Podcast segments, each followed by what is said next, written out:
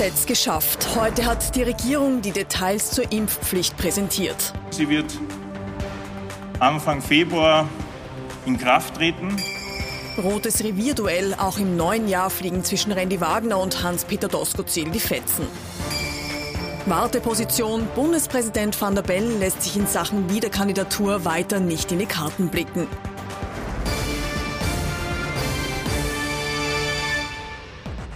Ich wünsche Ihnen einen angenehmen Sonntagabend. Ich freue mich, dass ich Sie wieder begrüßen darf. ATV aktuell die Woche, unser politischer Wochenrückblick.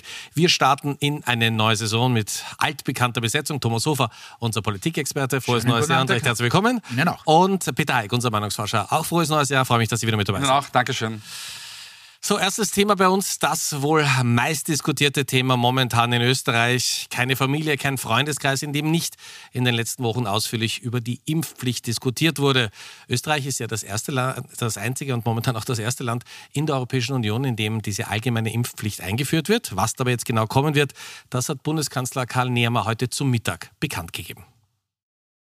Es wird eine Eingangsphase geben, wo die Menschen die Gelegenheit bekommen, impfen zu gehen, sich überzeugen zu lassen, wo wir zusätzlich und noch mehr als schon jetzt Informationen zur Verfügung stellen werden. Und nach dieser Eingangsphase, das wird Mitte März sein, wird das Thema Impfen und die Impfpflicht tatsächlich auch kontrolliert.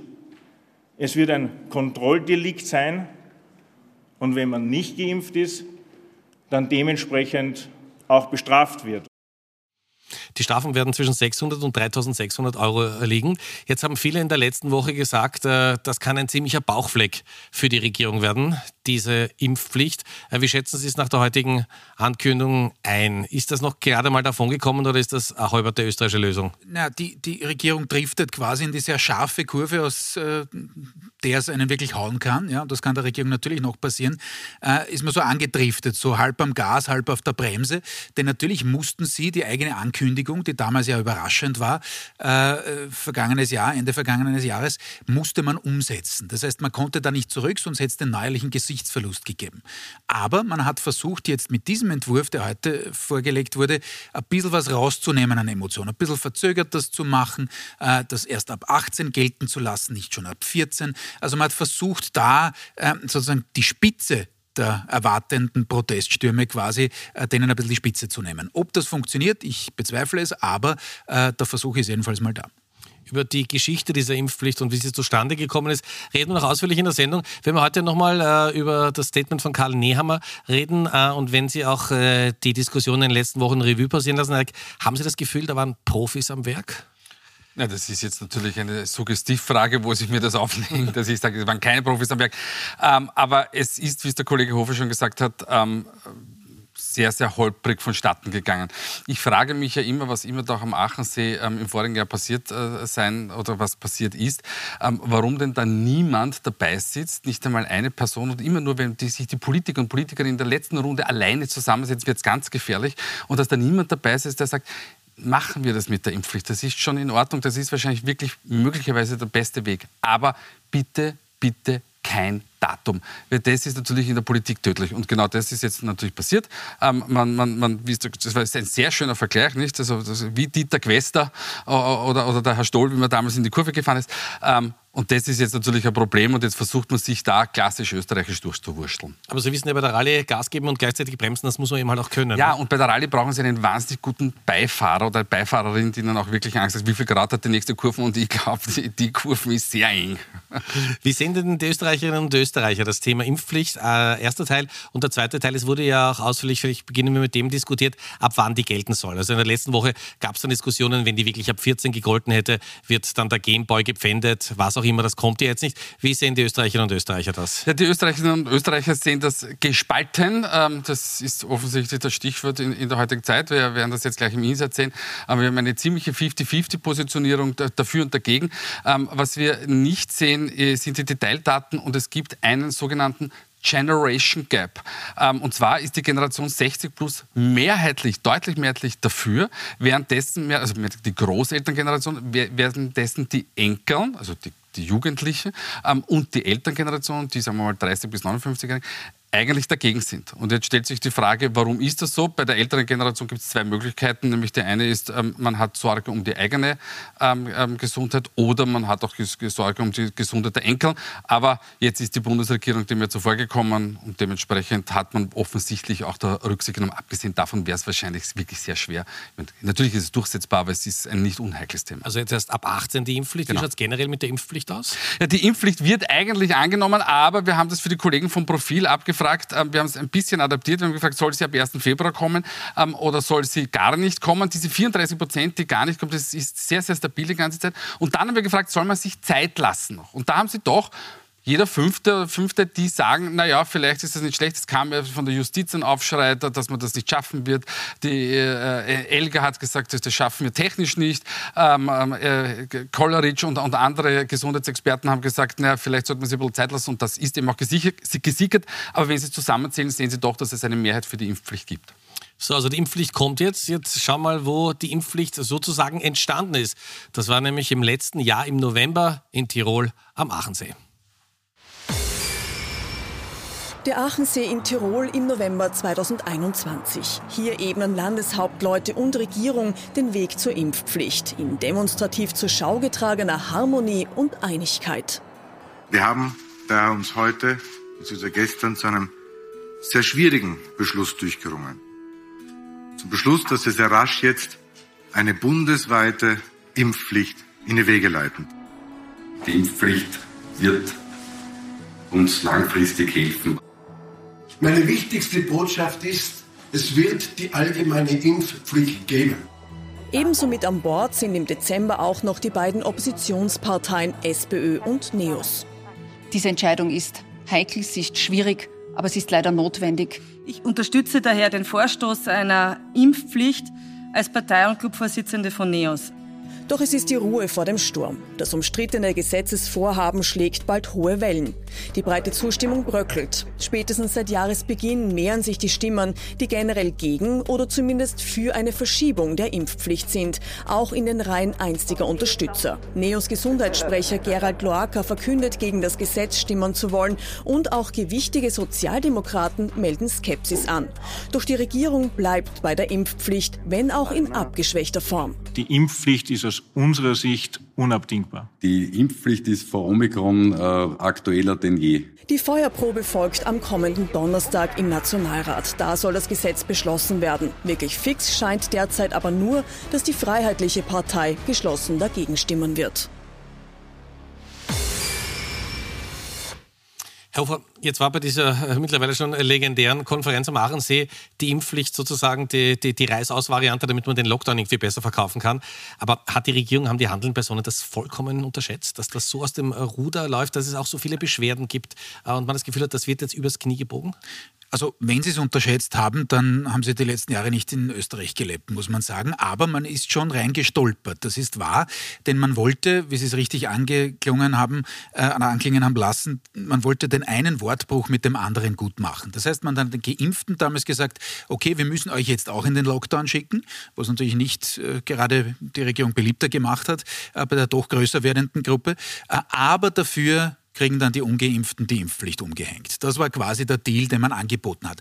Auch und gerade natürlich mit Blick, wenn ich jetzt die Kanzlerpartei hernehme, auf die eigenen Zielgruppen, die natürlich mehrheitlich dafür sind für diese Impfpflicht. So, äh, und man hat aber gewusst, okay, das ist jetzt noch ein bisschen in der Zukunft, also 1. Februar, nicht? Das ist äh, aus der damaligen Sicht noch der Vorgänger vom aktuellen Kanzler äh, wahrscheinlich weit weg gewesen. Aber natürlich musste man, wissen, dass man damit wirklich die, die Büchse der Pandora öffnet, innenpolitisch gesehen. Äh, und mich hat es nicht verwundert, dass diese mehreren hunderttausend Stellungnahmen kommen, äh, dass da natürlich auch die Bruchlinien innerhalb der eigenen oder der jeweiligen Parteien wirklich quer durchgehen. Das ist alles nicht überraschend, denn es ist ja ein massiv einschneidendes äh, Erlebnis quasi für uns alle innenpolitisch. Und es kommt dazu wieder mal, Kollege Heik hat schon angetönt, ein muss man sagen, verwaltungstechnischer Notstand im Sinne dessen, dass man es schon wieder kaum hinbekommen hat, nämlich nicht nur den Gesetzesentwurf, ist auch verzögert gekommen, sondern auch was die Organisation angeht, Elga GmbH. Also das ist schon nachgerade äh, jetzt am Ende des zweiten Jahres der Pandemie, dass man das wieder nicht hinbekommt, äh, dass das wieder nicht funktioniert auf der, auf der Umsetzungsebene, äh, schon nicht unbedingt ein Ruhmesblatt für die österreichische Verwaltung. Und da rede ich eben noch nicht von den politischen Verwerfungen und dem, äh, was die Pandemie eigentlich an Veränderungen gebracht hat. Denn natürlich macht es das mit der Omikron-Variante äh, noch einmal schwieriger wer hineingezogen wurde oder sich hineinziehen hat lassen, das werden wir gleich diskutieren. In diesen Strudel rund um die Diskussion um die Impfpflicht war auch die SPÖ. Und äh, das ist jetzt die erste Sendung im neuen Jahr. Aber was wir auf jeden Fall jetzt schon feststellen können im Jänner, der Kampf innerhalb der SPÖ, Pamela Rendi-Wagner gegen Hans-Peter Doskozil, geht auch in diesem Jahr munter weiter. Für Pamela Rendi-Wagner beginnt das neue Jahr, wie das letzte geendet hat, mit Reibereien in den eigenen Reihen. Und verantwortlich dafür ist wieder einmal er, Burgenlands Landeshauptmann Hans-Peter Doskozil. Kurz nach Silvester gibt er seiner Chefin gleich einmal einen Korb. Doskozil schwänzt nämlich die SPÖ-Neujahrsklausur. Sie wissen, er ist nicht Teil des Präsidiums, er war trotzdem eingeladen. Wir nehmen alle zur Kenntnis, dass er heute nicht gekommen ist. Und dann zündet Doskozil gleich die nächste rote Diskussionsbombe. Im Gegensatz zur Chefetage spricht er sich klar für eine SPÖ-Kandidatur bei der Präsidentschaftswahl aus, selbst wenn Alexander van der Bellen noch einmal antritt. Aber auch bei der Impfpflicht geht der Burgenländer einen anderen Weg als die Parteispitze. Obwohl er bei der Landeshauptleutekonferenz im November die Impfpflicht mitbeschlossen hat, ist er jetzt gegen den momentanen Vorschlag. Eine indirekte Impfpflicht wenn man sich das äh, genau durchdenkt, könnte man höchstwahrscheinlich auch anders erreichen, ohne dass man diese Diskussionen verfassungsrechtlich führen muss. Zu Wochenbeginn dann der nächste Hammer. Plötzlich steht sogar eine Abspaltung der burgenländischen SPÖ im Raum. Rote Mitglieder wollen demnach Randy Wagner nicht mehr unterstützen. Davon will Doskozil dann aber wieder auch nichts wissen. Eine Abspaltung sei für ihn kein Thema. Vielmehr solle man nach außen hin Geschlossenheit demonstrieren. Beginnen wir vielleicht mit dem Thema Impfpflicht. Herr, können Sie uns erklären, was kann die SPÖ gewinnen? Da gibt es ja innerparteilich einen ordentlichen Knatsch. Die Gewerkschaft ist da massiv dagegen. Und jetzt wird wieder darüber diskutiert, wenn der SPÖ gestritten wird. Das kann doch der Partei nicht helfen. Ja, natürlich kann es der Partei nicht helfen. Also fassen wir zusammen. Äh, an, der Spitze äh, der, Partei steht äh, eine äh, Parteichefin, die über medizinische Expertise verfügt und die der Meinung ist, das ist der richtige Weg. Und das ist ja auch in Ordnung. Ähm, das Problem ist natürlich, dass sie sich damit aber auch ähm, aufs Gleis für die äh, Regierung legt. Und wie es der Kollege Hofer vorher schon wirklich trefflich ausgeführt hat, ähm, äh, sich mehr oder weniger ins, Rennen wirft für eine Regierung, die das nicht auf die Reihe bekommt. Und da ist natürlich, obwohl ich als Opposition möglicherweise für die Impfpflicht bin, kann ich aber trotzdem Kritik äußern. Und das kommt aber zu, zu nachlässig und nicht, nicht, nicht ausgesprochen scharf genug, so dass die, Wähler und Wählerinnen hier einen Unterschied erkennen. Ich weiß, das ist jetzt natürlich sehr stark politisch taktisch geprägt, aber so ist nun mal dieses Geschäft auch. Also das heißt, ich muss nicht die äh, Impfpflicht torpedieren, wenn ich dieser Meinung bin, aber was ich natürlich an Verbesserungsvorschlägen einbringen kann, ist eben auf der ähm, Verwaltungs- und Organisationsebene. Und da macht die, die, die SPÖ derzeit, glaube ich, nicht ihren Job als Oppositionspartei. So vom politisch-taktischen Bereich jetzt zum fast äh, psychotherapeutischen Familienaufstellung. Äh, ich weiß, das ist nicht Ihr Kerngebiet, aber wenn es in der SPÖ noch so lange weitergeht, wird es das bald. Äh, wie Dosko zählt Pamela Rendi-Wagner. Also, in einem Hollywood-Film würden Sie am Ende heiraten, ne? Naja, weiß ich nicht, aber äh, die, ich bin auch kein Hollywood-Regisseur, also möglicherweise, aber weiß ich nicht. Nein, die Geschichte, um daran anzuschließen, die SPÖ zeigt seit einiger Zeit immer dann auf, wenn es ein Problemthema zu erben gilt. Ja? Äh, also da hat sie der Regierung auch im vergangenen Jahr äh, des Öfteren geholfen, unfreiwillig natürlich, aber es ist so. Jetzt zu diesem komplizierten Verhältnis. Schauen Sie, ich glaube, der Doskozil spricht immer wieder mal, nicht nur aus seiner, sondern sicherlich auch aus Teilen der SPÖ-Wählerschaft gesehen, richtige Themen an. Ich glaube, der legt dann schon oft den Finger in die Wunde. Zum Beispiel, wenn er sagt, eigentlich müsste aufgrund der Einschläge bei der ÖVP im vergangenen Jahr die SPÖ deutlich weiter vorn sein in den Umfragen. Da hat er recht. Äh, er hat natürlich auch recht, wenn er darauf hinweist, wie gerade im Beitrag auch eingespielt, dass die Regierung es grundsätzlich zu verantworten hat, dass man keine gescheite Kampagne, nämlich in Richtung der Zielgruppen, der Skeptischen, was die Impfung angeht, gefahren hat. Auch das ist richtig.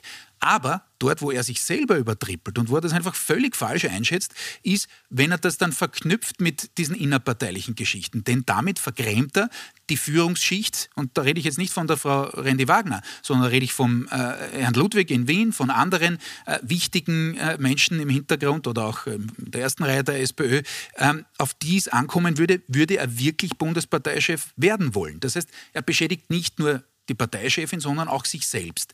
Und das ist mittlerweile natürlich ein fortgesetztes Problem für den Herrn Doskozil. Und auf diesen beiden Ebenen muss man sehen.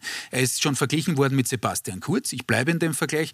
Der Herr Kurz, bevor er die Macht übernommen hat von äh, Herrn Mitterlehner, von seinem Vorgänger an der Parteispitze der ÖVP, hatte andere, die den Job für ihn erlegt haben. Die haben quasi sozusagen den Herrn Mitterlehner mürbe gemacht und zwar nachhaltig, ja auch nicht unerfolgreich damals, zwischenzeitlich zumindest.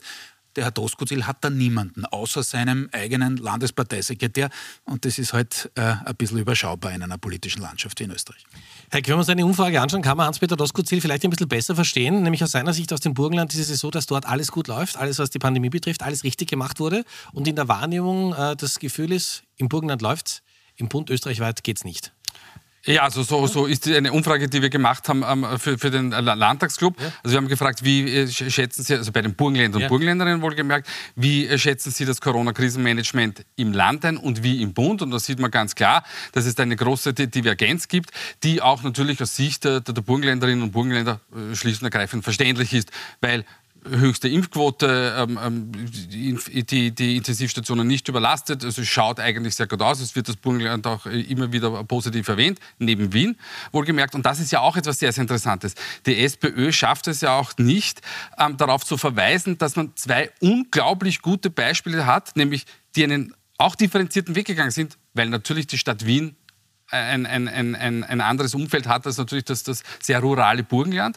Ähm, aber man verweist auch nicht einmal darauf, dass man sagt, schaut, wir, die Sozialdemokraten, wir können das.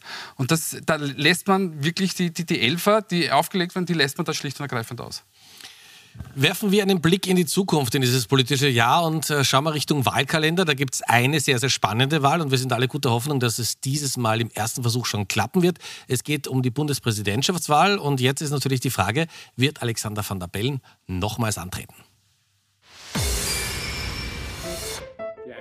Bundespräsident sein oder nicht sein? Das ist die Frage, die sich Alexander van der Bellen wohl derzeit hinter verschlossener Tapetentür stellt. Denn eine Wiederwahl scheint ihm so gut wie sicher, sollte er antreten. Am Dienstag wird Van der Bellen 78 Jahre alt. Ob er sich eine zweite Amtszeit noch einmal antun will, darüber hüllt er sich aber auch diese Woche noch in Schweigen. Und Bundespräsidentenwahl steht ja auch wieder vor der Tür. Ja, ja schon gut. Würden Sie sich nochmal antun? Schon gut. Nice try, sage ich immer bei dieser Gelegenheit. Und solche Gelegenheiten hat es genug gegeben. Schon letzten Juni wird Van der Bellen zu seinem möglichen Wiederantritt gefragt. Damals ist er bei seinem deutschen Amtskollegen Frank-Walter Steinmeier in Berlin zu Besuch, der kurz davor seinen eigenen Wiederantritt zur Bundespräsidentenwahl bekannt gegeben hat. Frank-Walter Steinmeier hat sich jetzt erklärt. Äh, die Wahl ist in acht Monaten ungefähr, im Februar 2022. Also wenn ich acht Monate zurückdenke, die Wahlen werden wahrscheinlich, sagen wir mal, Oktober 22 sein. Da hätte ich aber noch viel Zeit, oder? Van der Bellens eigener Zeitrechnung zufolge hätte er dann mittlerweile nicht mehr allzu viel Zeit. Dass er schon im Februar seine Entscheidung bekannt geben wird, darf dennoch bezweifelt werden. Herr Ufer, bitte um die Erklärung. Es schaut eigentlich ganz gut aus äh, für Alexander van der Bellen. Warum zieht er sich da, warum wartet er so lange? Ist da irgendwie potenziell Gefahr, die wir nicht sehen? Naja, Gefahr. Äh, äh, ich glaube, er will einfach den Wahlkampf so kurz wie möglich halten. Würde er davon ausgehen, dass er nicht mehr kandidiert, glaube ich, dann würde er es wirklich bald sagen. Aber je länger das dauert, desto eher gehe ich davon aus, dass er natürlich noch einmal antritt. Äh, und äh, es spricht auch vieles dafür. Also werden wir sehen, wie es dann tatsächlich ausgeht.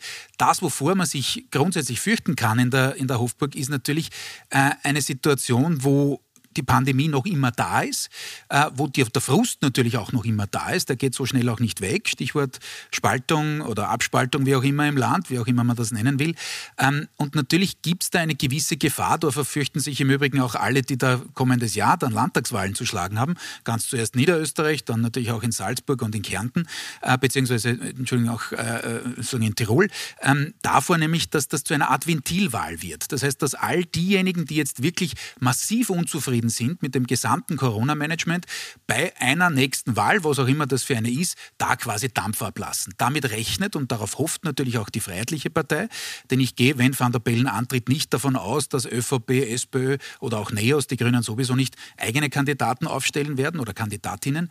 Äh, aber bei den Freiheitlichen ist es natürlich schon so, dass die das machen werden. Die werden sich aber mit der Kandidatenauswahl auch noch Zeit lassen. Warum? Eben weil sie nicht wissen, auch nicht heute, wie wir auch nicht, was denn da die, die zentralen Themen sein werden dann im Herbst.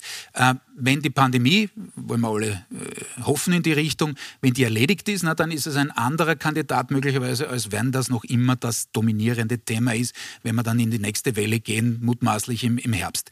Ähm, und deswegen macht es das Ganze natürlich so spannend, weil die FPÖ, äh, abgesehen davon, dass ich mir nicht sicher bin, ob es überhaupt Norbert Hofer sein kann, äh, denn bei einer äh, Bundespräsidentschaftswahl kriegt man kein Geld zurück ähm, und deswegen zahlt man eher auf eine Marke ein, auf die man auch in Zukunft setzt. Ob das bei Kickel und Hofer so der Fall ist, weiß ich nicht. Ob Kickel da sozusagen die alte Marke Norbert Hofer beleben will, aber das ist eine zweite Geschichte. Herr Eckfreud, zu den Zahlen, wie schaut es aus? Was sagen die Österreicher? Soll Alexander van der Bellen nochmal antreten?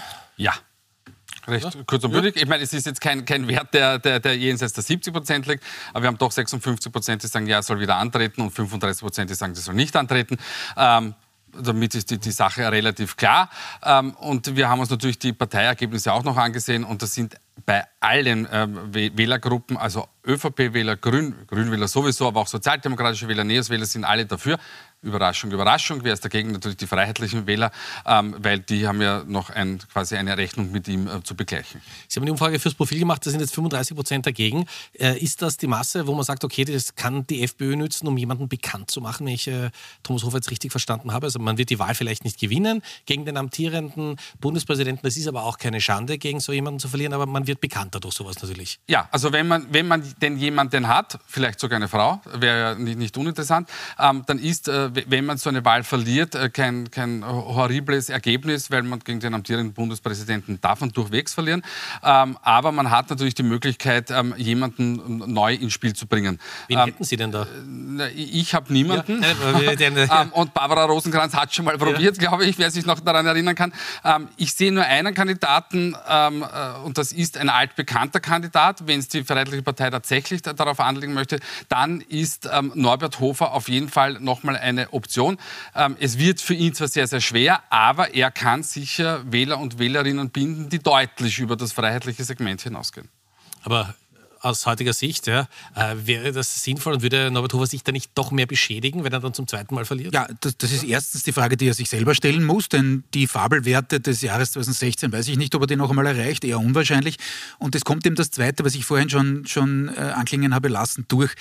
Die Frage ist, wenn eben die Pandemie noch so dominant ist wie heute, ja, wissen wir heute nicht, dann ist er mit seiner Positionierung natürlich gegen die Linie der aktuellen Parteispitze eingestellt. Und das wäre dann natürlich schon ein Problem. Das ist das, was ich damit gemeint habe, was die, was die Themenlage anbetrifft. Und er wäre nicht im Konter ähm, zum, zum amtierenden Bundespräsidenten, was dann wiederum keine, keine ähm, ähm, unterschiedliche Positionen herausarbeiten könnten lassen würde. Okay, vielleicht naive Frage, aber Kickel wird es ja selber nicht machen, oder? Das kann ich mir beim besten Willen nicht vorstellen. Nein, es wurde zwar auch schon diskutiert, wie auch die Abgeordnete Fürst, ja, um äh, den Namen einer, einer freiheitlichen äh, Abgeordneten einzuwerfen, aber ich ich glaube, da ist die Entscheidung auch in der FPÖ noch nicht gefallen.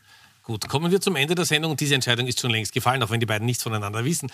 Zu den Top und Flops. Wer ist zu Beginn dieses Jahres besonders positiv aufgefallen und wer hätte es durchaus besser machen können? So diplomatisch möchte ich es mal sagen. Okay, da haben wir eine Menge zu erklären. Wir, wir haben heute Luxus. Schwerpunkt. Ja, wir haben heute Luxus. Also ich bin, der ja. Djokovic hätte sich auch qualifiziert, aber ich habe mich doch für Boris Johnson entschieden. Ja.